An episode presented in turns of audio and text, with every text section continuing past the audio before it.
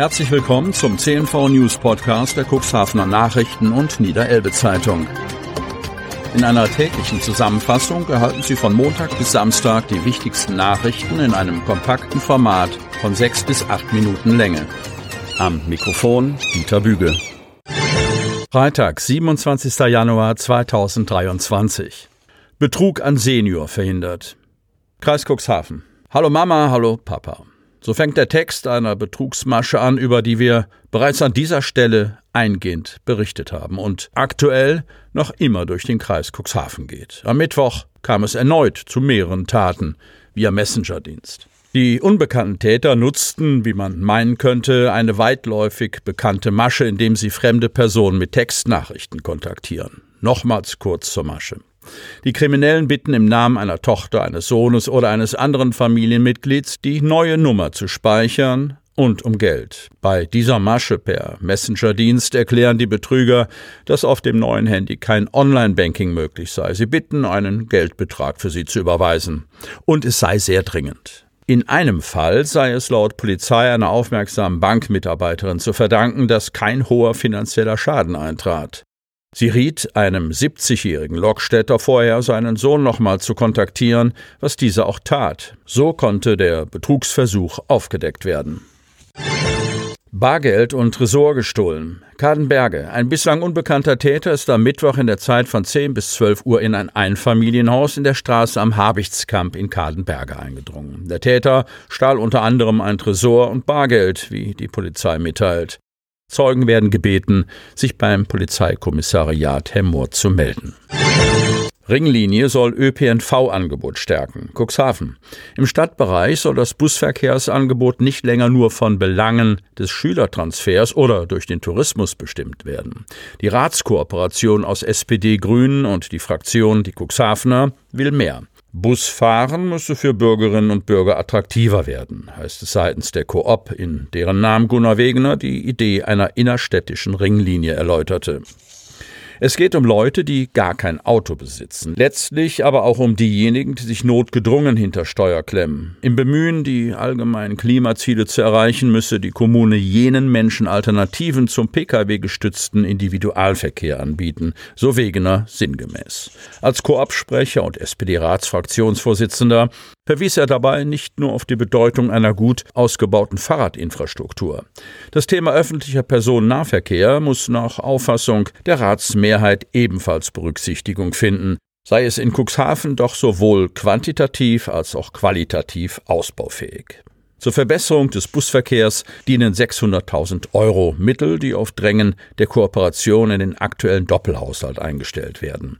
Bisher ist nur das Anruf-Sammeltaxi gefördert worden mit 120.000 Euro im Jahr, rief Wegener zum Vergleich in Erinnerung mehr Geld zugunsten eines attraktiveren Busverkehrsangebots. Wie viel sich mit den aufgestockten Mitteln ausrichten lässt, will die Koop im Austausch mit Praktikern erfahren haben. Man hat uns zugesagt, dass man zu einer Ringlinie ca. 600.000 Euro im Jahr beisteuern muss, sagte Wegener und beschrieb die Idee eines Streckenverlaufs, dessen Start bzw. Endpunkt am Bahnhof angesiedelt wäre. Von dort aus würden Busse in relativ kurzem Takt und auf einer spiralförmig angeordneten Route verkehren und dabei mindestens Haltestellen im Innenstadtbereich und in Döse bedienen. Ein recht ehrgeiziges Ziel räumte Wegener mit Blick auf die Kostenseite ein. Nach seinen Angaben redet die für den Linienverkehr zuständige KVG schon heute davon, nicht über die Runden zu kommen. Eifersuchtsdrama endet mit Bewährungsstrafe. Otterndorf. Liebe kann blind machen und Eifersucht kopflos. Dies zeigt ein Fall aus der Samtgemeinde Hemmoor. Ein 31-Jähriger musste sich vor dem Amtsgericht in Otterndorf verantworten, weil er einen Nebenbuhler beleidigt und bedroht hatte. Ich zitiere: Du respektloses Stück Dreck, Hurensohn, du kleiner Hund. Zitat Ende. All diese illustren Ausdrücke soll der Angeklagte seinem Widersacher im Juni 2022 über WhatsApp und Instagram um die Ohren gehauen haben. Warum? Weil ich meine Familie schützen wollte, erklärte der gebürtige Stader während der Gerichtsverhandlung am Donnerstag. Der Rivale habe seiner Lebensgefährtin nachgestellt, deshalb sei er durchgedreht, so der 31-Jährige. Sein Kommentar, dass da Scheiße war, weiß ich selbst. Es blieb aber nicht nur bei den Schimpfwörtern. Die Tirade von beleidigenden Nachrichten gipfelte in ernstzunehmende Bedrohungen. Die Staatsanwältin verlas einige Botschaften, die der Beschuldigte zwischen dem 1. und dem 19. Juni 2022 an den Konkurrenten geschickt hatte. Ich zitiere Ich mache dein Leben zur Hölle, ich kriege dich oder ich schlitze dein Auto auf. Zitat Ende. Als der Bedrohte den 31-Jährigen auf WhatsApp blockierte, gingen die Bedrängungen über das soziale Netzwerk Instagram weiter. Du hast meiner Frau zum letzten Mal geschrieben. Ein Blick in das Vorstrafenregister des Angeklagten zeigt, der Mann aus der Samtgemeinde Hemmoor ist kein unbeschriebenes Blatt und hat einiges auf dem Kerbholz, unter anderem Verurteilungen wegen Diebstahls, Körperverletzung und Fahrens ohne Fahrerlaubnis. Aber diese Zeiten seien vorbei, versicherte der Angeklagte. Er habe jetzt einen guten Job und auch in der Beziehung laufe es gut. Er sei noch immer mit der Frau zusammen, um die es im Verfahren geht. Der Angeklagte zeigte sich geständig und sagte, es tut mir leid, dass ich mich nicht beherrschen konnte. Der bedrohte und beleidigte Mann war zwar als Zeuge geladen, musste aber nicht aussagen, da der Angeklagte seine Taten komplett einräumte. Während der Verteidiger auf eine mildere Bestrafung in Form einer Geldstrafe plädierte, forderte die Staatsanwältin eine sechsmonatige Freiheitsstrafe auf Bewährung. Sie bescheinigte dem Angeklagten eine hohe kriminelle Energie und setzte sich kritisch mit den ausgelebten Besitzansprüchen des Mannes gegenüber seiner Lebensgefährtin auseinander.